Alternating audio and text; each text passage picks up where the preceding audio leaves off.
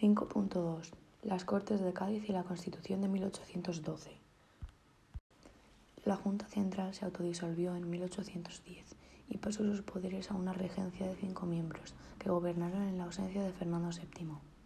Esta convocó las Cortes de Cádiz en 1810, la primera experiencia del régimen parlamentario en España.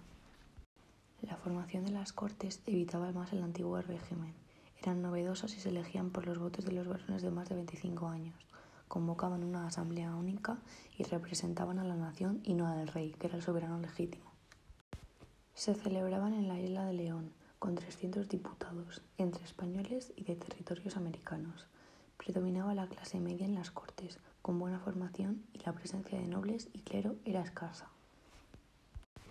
Las reuniones empezaron el 24 de septiembre de 1810 con tres tendencias ideológicas. Los liberales o doceañistas, eran jóvenes diputados revolucionarios que consiguieron gran influencia de decisión, querían un régimen liberal y la elaboración de un texto constitucional al estilo francés. Los jovellanistas innovadores o moderados, que coincidían con el fallecido en 1811 Jovellanos, querían reformas graduales evitando una ruptura violenta de las instituciones tradicionales. Para ellos la mejor constitución era la acción conjunta del rey y las cortes y se oponían a la revolución y a la soberanía nacional. Y por último, los absolutistas antirrevolucionarios o tradicionalistas, partidarios de la monarquía absoluta, defensores del antiguo régimen con numerosos clérigos. Rechazaban una constitución escrita, ya que para ellos las leyes y las costumbres tradicionales eran la verdadera constitución española. La principal obra legislativa de las Cortes fue la Constitución de 1812 y otras decisiones que se acabaron con el antiguo régimen y el primer intento de liberación económica y social.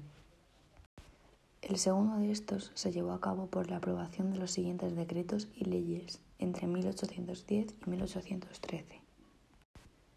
Libertad de imprenta y supresión de la censura en 1810. Supresión del régimen y de los derechos señoriales en 1811. La nobleza salvó casi todos sus bienes y las viejas posesiones territoriales señoriales se convirtieron en títulos de propiedad privada. Abolición de la Inquisición en 1813 eliminación de los gremios e introducción de la libertad económica, comercial de trabajo y fabricación. Supresión de antiguos privilegios de la mesta para que los dueños pudieran cultivar. Y por último, la incautación y venta de bienes de las órdenes militares y jesuitas en 1813. La Constitución de 1812 la primera constitución se creó en las Cortes y fue el resultado de un acuerdo entre absolutistas y liberales, con clara imposición de los segundos ante los primeros. Es una constitución de 348 artículos, larga y revolucionaria, con concesiones de tradición española, especialmente de la religión católica. Tuvo especialmente siete rasgos significativos. 1. La soberanía nacional, autoridad suprema como las Cortes, que representaban a la nación. 2 la monarquía estaba limitada por la Constitución y se hizo una estricta división de poderes. El poder legislativo estará entre las Cortes y el rey, el poder ejecutivo en el rey, aunque deberá firmar lo decretado por el gobierno y no podía disolver las Cortes, y el poder judicial en los tribunales independientes.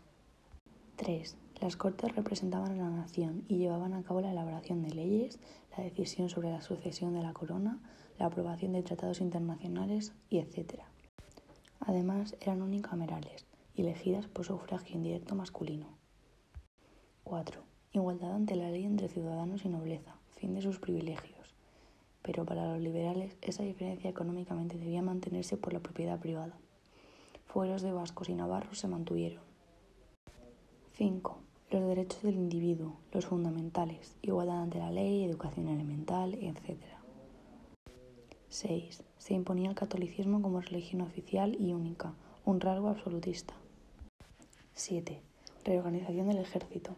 El ejército permanente defendía la milicia nacional, exterior, y el nuevo cuerpo formado por los ciudadanos civiles protegía al régimen liberal de enemigos internos. La Constitución de Cádiz dio comienzo a la modernidad política y fue imitada por otros países como Iberoamérica. También fue criticada por ser demasiado actual para la España del momento. Solo se aplicó entre 1812 y 1814, en la Guerra de la Independencia, hasta que la vuelta de Fernando VII supuso su abolición en el trienio liberal de 1820 a 1823 y brevemente en 1836.